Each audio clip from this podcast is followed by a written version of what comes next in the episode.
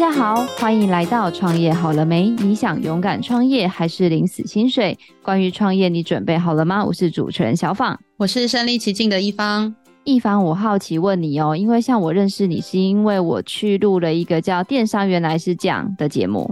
对，我记得你是节目主持人，对，主持人跟制作人。那我问你哦，你对电商这么熟悉，你自己买东西都在哪里买啊？其实没有对电商非常熟悉啦，最熟悉的是克威。我是 有点像是当小白的那种主持人，但不过因为这个节目也做了大概两三年左右，所以稍微有一点点小的了解这样子。我现在目前买的话，其实都在平台为主，诶，就是例如说 Pinkoi 啊，或者是虾皮这些比较多。是哦，那你在滑 FB 的时候，常常不会，常常就会滑到什么王思佳又代言什么什么东西，然后最近不是那个抢强都会用那种，你知道这很浮夸的那种置入商品的方法，像类似这样子的一个网红的销售的操作，你会被烧到吗？还是你很理性？我很理性哎、欸，你是不是会被烧到？你这样讲是不是就会被烧到？我会被烧到，但我不会下单，因为我很怕被骗。因为他们现在很多电视置入的广告，他们会把它剪成有点像 YouTube 的形式，然后在 FB 下广告。你都是看到哪一种的吗？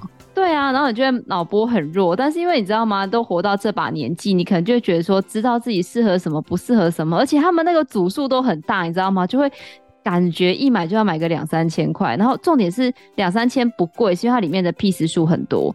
可是你就心里想说，天哪，我花两千块，然后买了十个东西回来不能用，我到底要怎么办？那可能是他们销售策略有问题。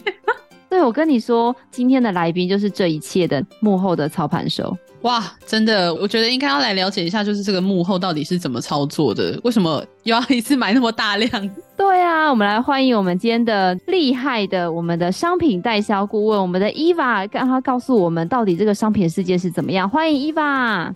好，自己鼓掌，自己 Q 一下。Hello，大家好，创业好了没的听众，还有两位主持人好，我是 Eva。Eva，你可以跟我们介绍一下到底什么是代销吗？代销其实就字面上的意思来说，就是代为销售啊，或代替你来销售，就是针对一个品牌商来说，他可能会有他自己培养的行销团队啊，或销售团队。那我们。这一类型的公司也是有在做这样子的服务。那想问，就是我们刚刚前面聊到的那个电视的置入，也是您这边会负责的范围吗？有，那就是不同通路啊。像我们有以传媒来说，就会有分啊，实体的啊，然后线上的啊，或者是直播的。然后或者是说，就像你们说的那个广告类型，但我刚刚听你们讲了一下，你们都不是我的 TA，可恶！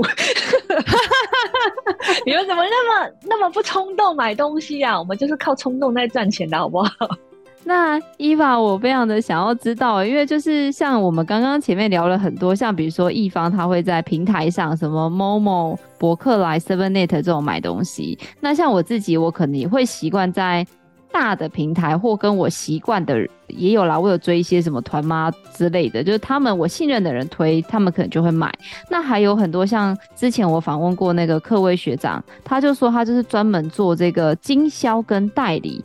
那以你来说的话，你到底会把自己定位在一个什么样的属性或什么样商品的品牌主比较适合去找你做合作呢？我们还是比较属于阶段性的代销。我先跟大家分享一下代理啊，跟经销啊，或代销。我自己这边认知上，代理我们大家可以知道，基本上你就是把这个品牌当做自己的孩子一样，就是会去深耕市场，然后会去维护它的一些品牌精神啊，然后基本上你的营运操作是会拉长期的。那所谓的经销来说的话，会比较属于你可能喜欢或者是想发展特定品牌，但你不一定具备代理能力，又或者是说代理商本身已经存在了，那你就会成为他的经销商。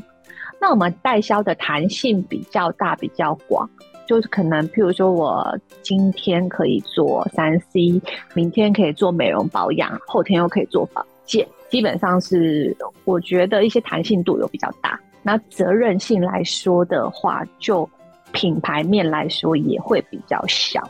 那可以跟我们实际举例一下，就是像代销是比较是操作那种季节性的嘛？例如说，或是节日性的，有比较具体的一个案例吗？其实没有，它没有特别限节日。简单来说，代销就是。代为销售，代品牌商销售。那譬如说你自己本身有个产品，那你自己在你自己的公司，不管你有没有行销团队，你就会走你自己整年的规划嘛。那我们的话就是基本上看你希望我们负责的部分。如果你希望我们帮你，譬如说做节庆类，我们就做。那有的是直接做整年度的规划，就譬如说几个月就帮他做一档。那也有那种是跑库存的时候才会找我们的。或者是说新品上市的时候，他希望由我们来这边做市场的一个验证，嗯。那 Eva，我比较想要了解的是说，因为像其实好这边跟大家先公布一下，就是我跟 Eva 其实合作了一年多，大家看到市面上很多我们家又要再置入一次 我们的老酒面线啊、老酒奶茶、益生菌酸白菜，你看还有高粱豆腐乳，有没有要把自己的品牌商品都唱名一次？就这些商品其实很多都是 Eva 帮我卖的，但是其实也很多朋友都问我说：“哎、小芳，你的东西在很多地方都有看到耶，那你是怎么做到的？”然后这时候我通常都会说哦，因为我有一个很厉害的帮我代销的伙伴，那这个伙伴其实就是 Eva，然后还有另外一个很厉害的姐姐，他们两个是我非常重要的合作的 partner。那大家就问我说，哎，可是我不懂啊，就是有钱干嘛不自己赚？你干嘛要分 Eva 赚？但我自己个人觉得啦，就是我觉得找 Eva 之后省掉我很多的麻烦。那可不可以也请 Eva 跟我们分享一下说？没错啊，明明品牌商的钱都可以自己赚，为什么要找你做这件事呢？找你做到底有什么好处？这个就是我们存在的价值。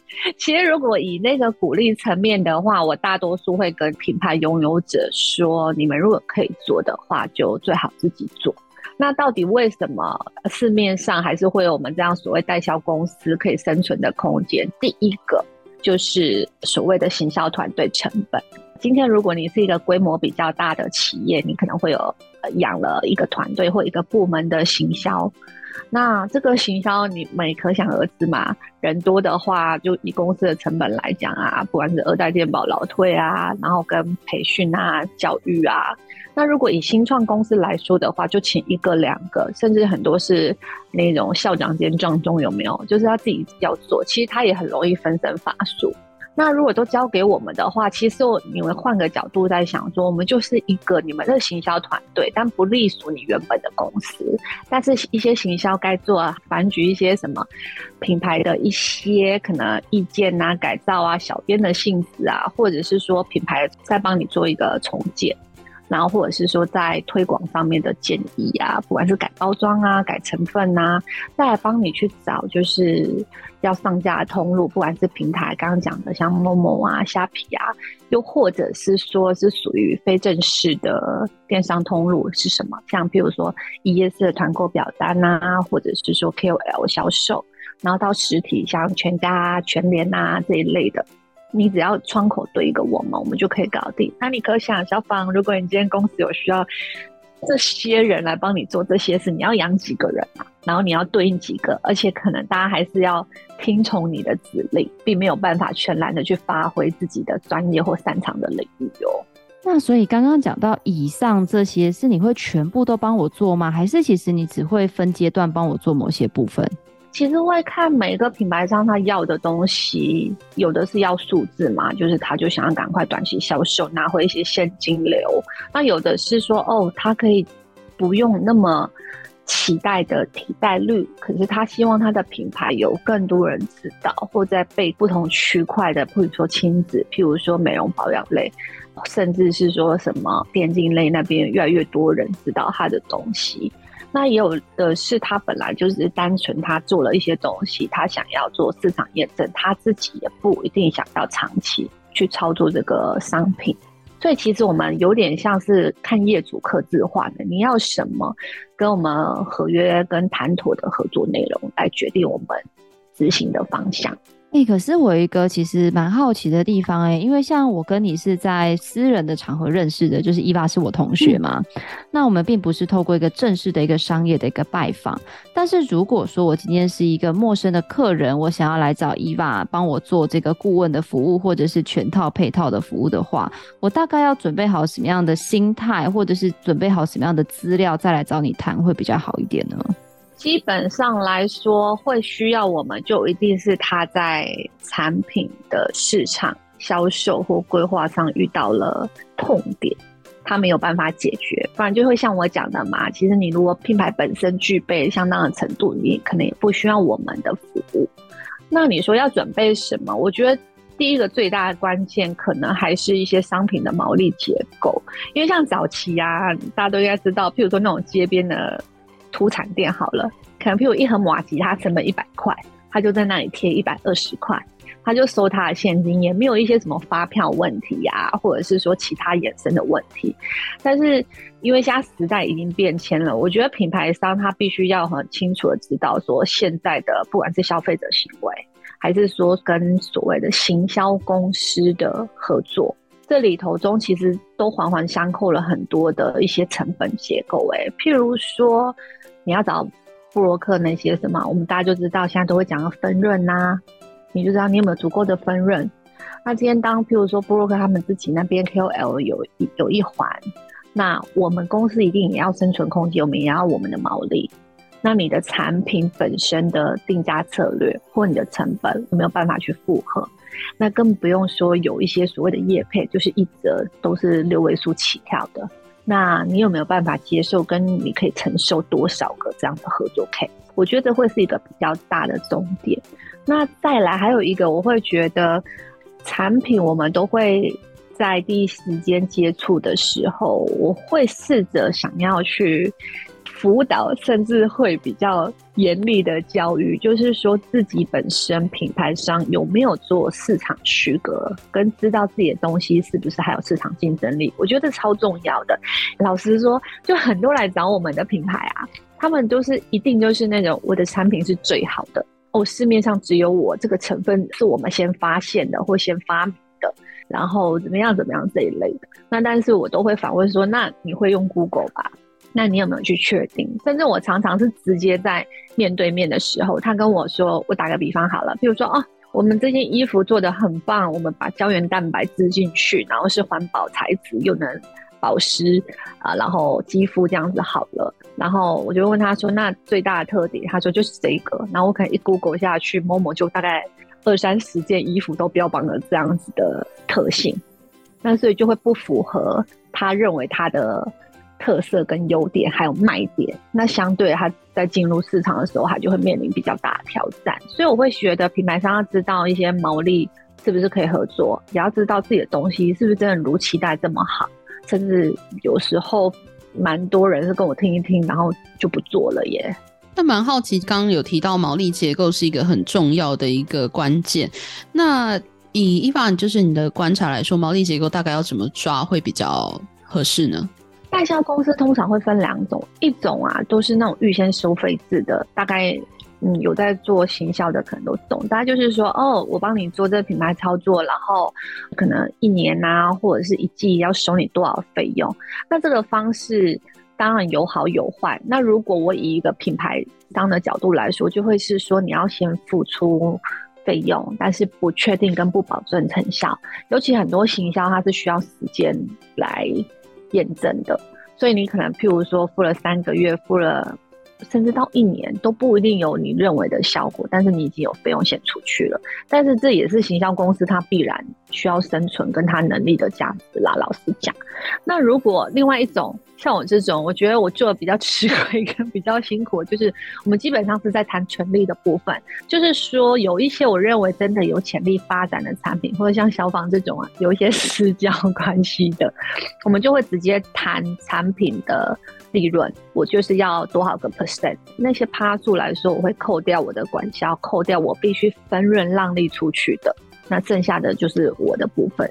所以有一点像那种，我没卖，你也不用出钱，但是我也没有赚钱。那但是卖多少，我就赚多少。那当然对品牌来说，他会有某种程度的信心跟想要去尝试的原因，就是哎，一样啊，就是不成功，他也不会有金钱太多的损耗。那他如果成功的话，他只不过是分我赚，这是我当时在跨入这个领域的时候，我的一个概念。因为我自己本业是做进出口贸易，然后我也当过代理商，我也做过品牌商。其实我知道他们的一些为难跟痛点，你知道吗？所以当我在市场切入，我们开始进行代销这一块的时候，我反而是用这个理念跟想法在执行。那不能说有多大名大放，但是哎，确实就是我们这样也都跟业主可以保持还蛮好的合作关系，这样子。那伊娃，我有一点想要知道，就是像我之前访问克威学长好了，我那时候就跟他讲说，大家都想要有想要的客户嘛，但你最不想要的客户有没有什么样的类型？因为像我自己，你也知道，我常常在做一些产业辅导，那我可能很直接就会接触，比如说一线的农民，那产品有可能是生鲜类的商品，它可能没有品牌、没有包装，但他就会跟你说，就像你说的，我东西很好吃，我的品质很好，那亦或者是像。昨天有跟其他的这个学弟妹在聊到他们的产品，他们的产品的温层，像比如说我的淡菜可能是生鲜冷藏，那其他人可能还有冷冻，那或者是比较常见的是常温的商品，又分为各种商品。那你自己在这么多成千上万种的客户里，你有没有最不喜欢接触哪一种客户？最不喜欢，你是说客户还是产品？如果是客户的话，当然是真的比较没有市场或行销经验，因为我们等于要从头开始教育跟沟通，然后你就会看到那个眼睛大大，嘴巴看，哈哈，太贵哦，哦是安内哦，那种那种你就会觉得哦，我好像在上课，因为最终他可能听完了，他还是没有办法有足够的空间可以做这样的操作，我都觉得我在。教育他这样子，那如果是产品的话，当然就是说一个产品使用的年限比较久，它就比较不会有回购。那这个也是我们比较会考量的。伊娃，那我认识你一年多的时间啊，我一直从找教授口中或其他同学口中，一直听到你是那个代购女王。那现在怎么会转来做这个商品代销顾问啊？你的这整个创业的历程，可以跟我们分享一下吗？这就是我有办法给你当同学的原因，就是连续创业家不断的跌倒，不断的失败嘛。OK，其实我的本业还是保持的，就是进出口贸易跟所谓日本代购。因为我在日本十八岁的时候过去，哎，不要问我到现在几年了。就是已经有很长一段时间，所以就不管是当地的公司啊，或者是说一些资源啊，都会比较充足。那现在也还是持续运。但我们这种创业者，你懂的，就是说我们会一直观察市场。其实我们也是一种学习，我们就一直看，哎，现在已经变迁到什么程度。然后市场上在做什么？那你也知道，就是光以买卖销售来说的话，以前代购也没有什么太多的发票 税金问题，那到现在可能已经转变成很多很多，不管是政府面啊，还是市场面，以前也没有那么多行销工具啊，以前哪有 Facebook 什么有的没的，到现在 Instagram 啊，甚至抖音等等，我们就是一直在不断学习。那同时之间，你也可以不断发现商机。那发现商机以后，然后我们就尝试去做，然后发现，哎，就我们既有原本的经验跟资源，我们居然可以连接起来以后，就可以来做这样服务，然后就可以成为我们的一个获利来源。所以，我们现在就除了自己之外，这有点像是我们也是一个创新的挑战了。那伊娃就是。其实，所有做电商平台，或像不管是做经销代理，或像你这样做代销，就是我都会有一个疑问，因为最后我要收敛我的经销商嘛，所以那时候我有引荐另外一家类似的厂商给你。可是那个时候遇到的问题就是说，很多的厂商都希望签所谓的独家代理权，因为他们都会觉得说，哎呀，你就是找我卖呀，卖一卖，你自己卖得很好，就觉得。这件事很容易，所以你就离开了，就变成是辛苦的事，脏活累活都是你在前面做，然后结果做好了之后，客户就离开。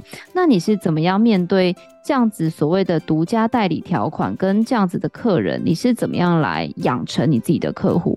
我们基本上都会签所谓你说的独家条款，因为简单来说，我们的操作项目就是你不容易做的，你不容易做。如果我们又不是我前面讲的一次先跟你收取。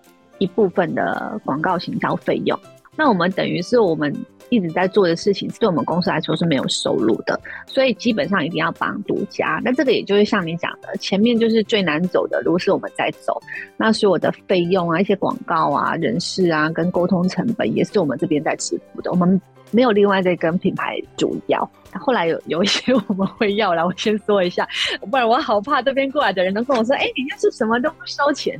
没有没有，看状况看状况。那基本上来说，就是我们要承担的责任比较大的，相对的就会要求我们的市场空间。所以，譬如说，你的东西如果是签给我独家，那基本上我们会制定最少是一年的合约。那这一年的合约，我们就会用我们的既有的能力去想办法把它操作。那其实你说心态上的话，我觉得我不会想那么多耶。我就是觉得这一年就是我的生命周期，就是这个合作的生命周期之外，这也是我挑战自己有没有办法在一年内。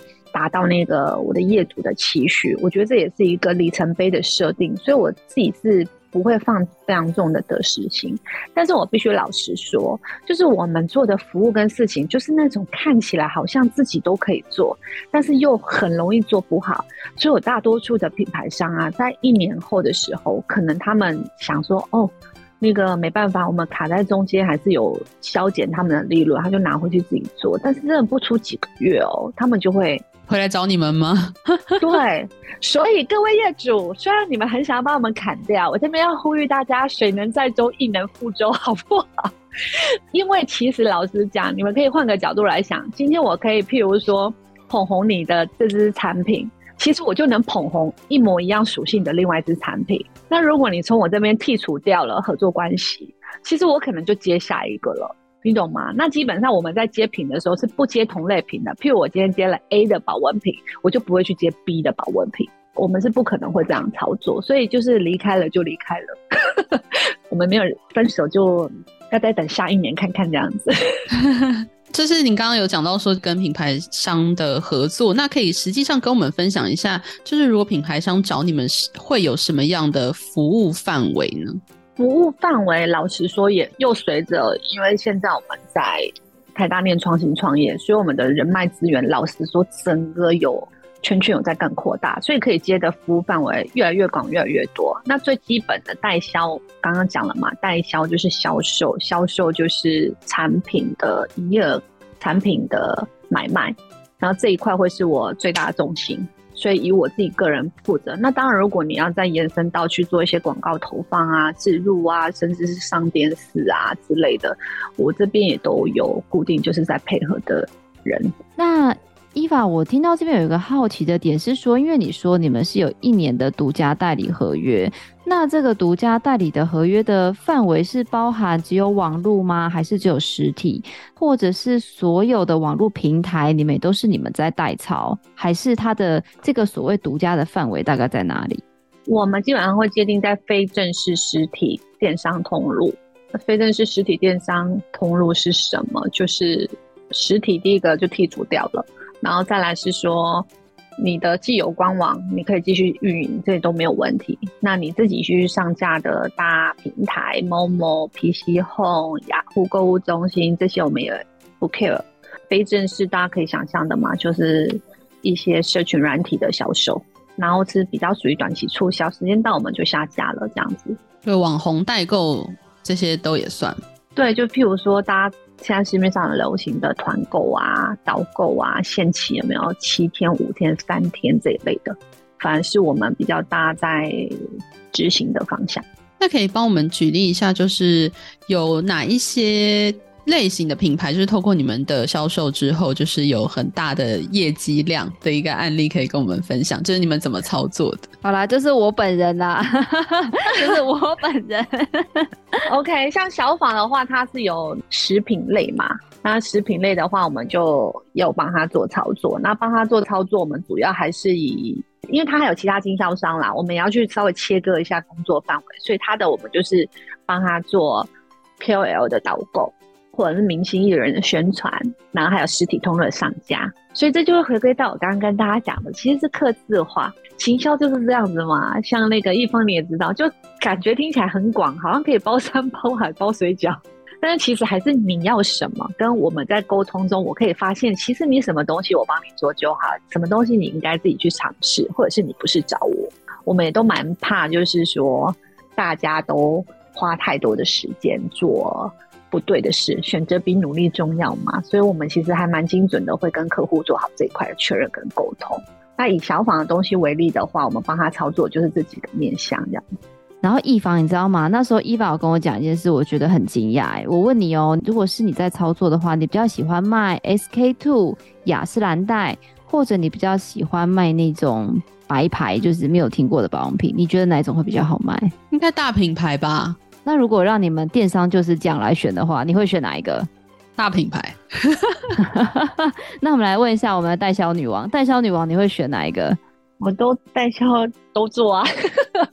那如果一线跟二线的品牌比起来的话，你觉得哪一个对你们这个产业来说是比较好操作，或者是毛利比较高的呢？基本上，老实讲，以我个人的界定来说，我觉得我们是最喜欢二线的品牌做一流的销售，因为产品有的一些已经在顶端上面了，那个品牌商它的毛利可能也受限，再来是说市场也比较贫乏。那当然好处是说它的市占率跟知名度就很充足。那但是有很多的东西，它的本质或设定真的是很好，它只是还没有被去推波助澜，在行销这一块，那种东西我们反而最喜欢呢、因为它有可能透过你的推广上去，就会得到很多的好评跟回购。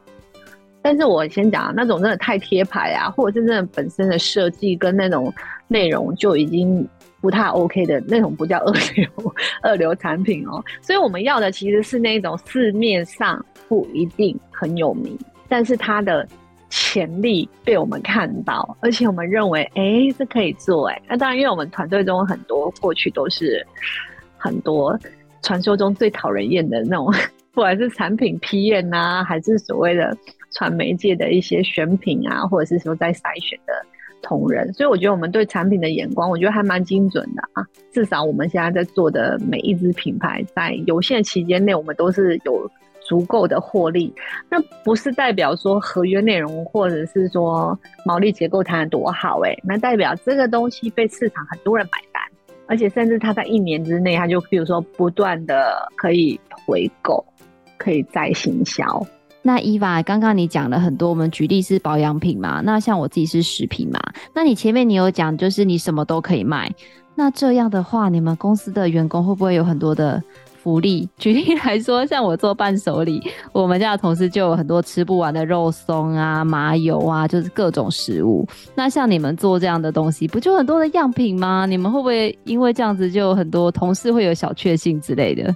新同事比较会，因为。大家都很羡慕那种拿到所谓的公关品嘛，但像我们比较久了，就会比较贫乏一点，而且对我们来讲那是工作，就每次譬如说以食品好了，就哎、拿到了沾一口啊，浅尝啊，或者是觉得哎、欸、这个东西好像可以，我们才会去把它完食这样子。但确实就会有很多的厂商一直不断的送品，希望能有合作机会，这也算是一个蛮我觉得蛮新鲜有趣的事情这样子。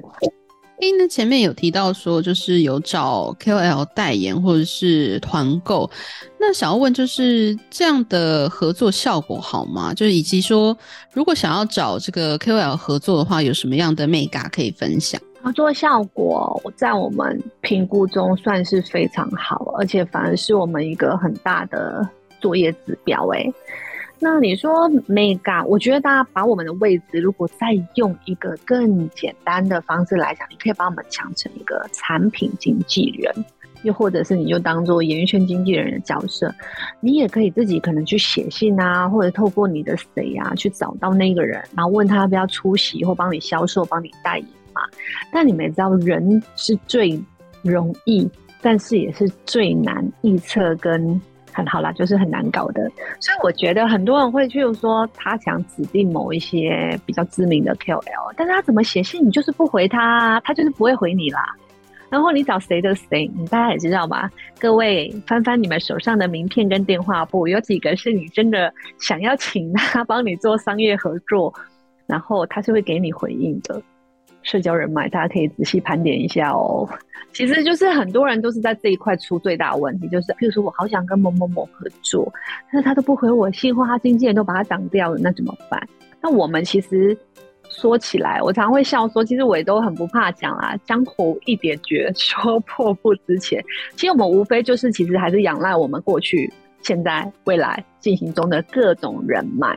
那譬如说，我们可以打掉经纪人，或者是我们就直接就是对应他，哎，帮我一下，或者是说，哎，这个东西真的好，我们可以确保很短的时间内，你的东西真的是到他手上。那我们的对口对接上就会有。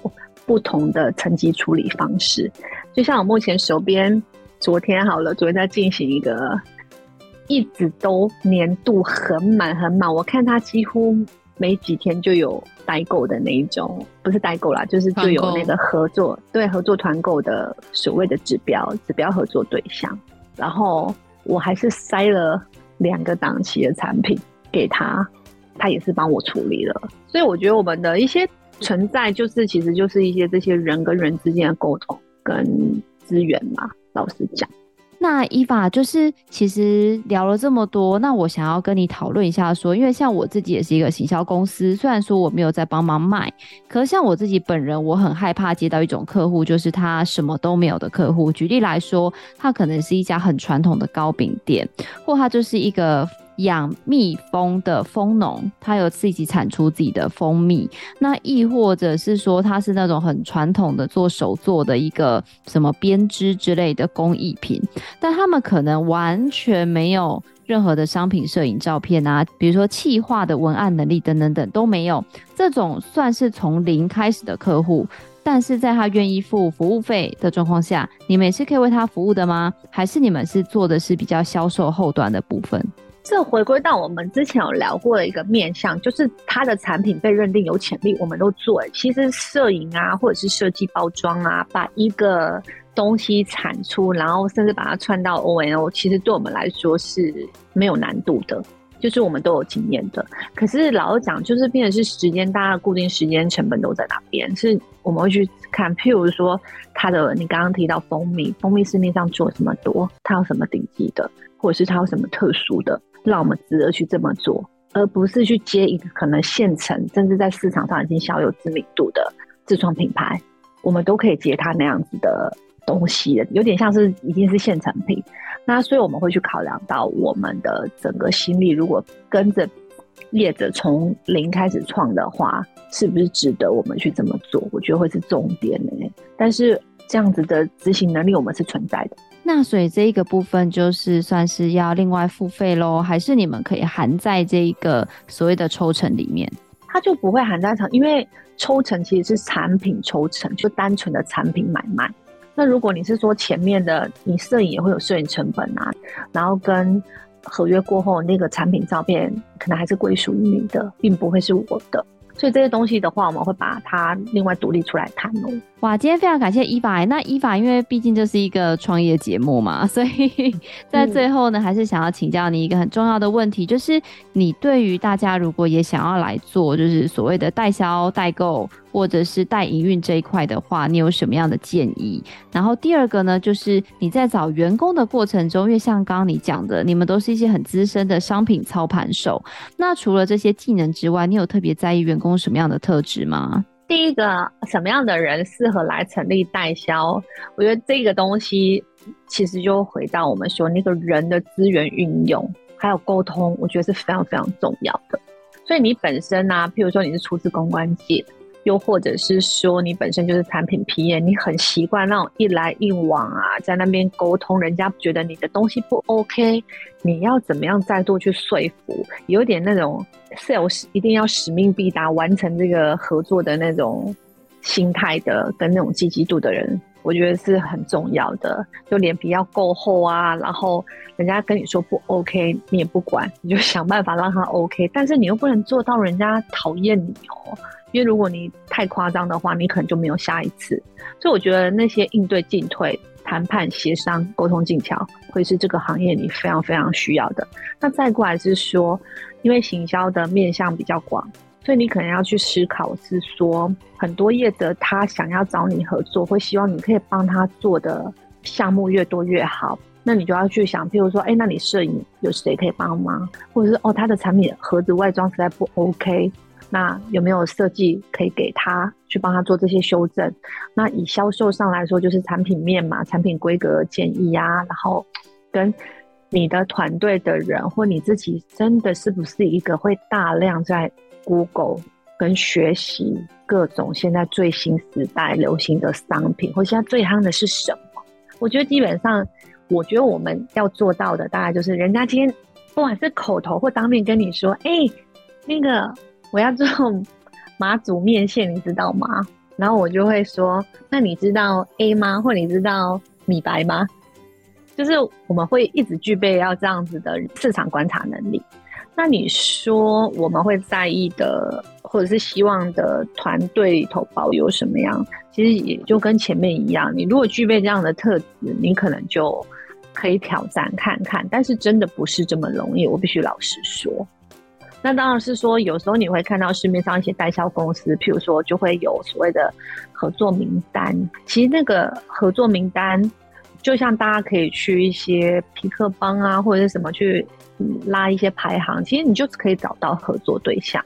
我觉得那个不是最难的，反而是说那几个很难合作的人，他们有的甚至几乎会绑定一些经济窗口。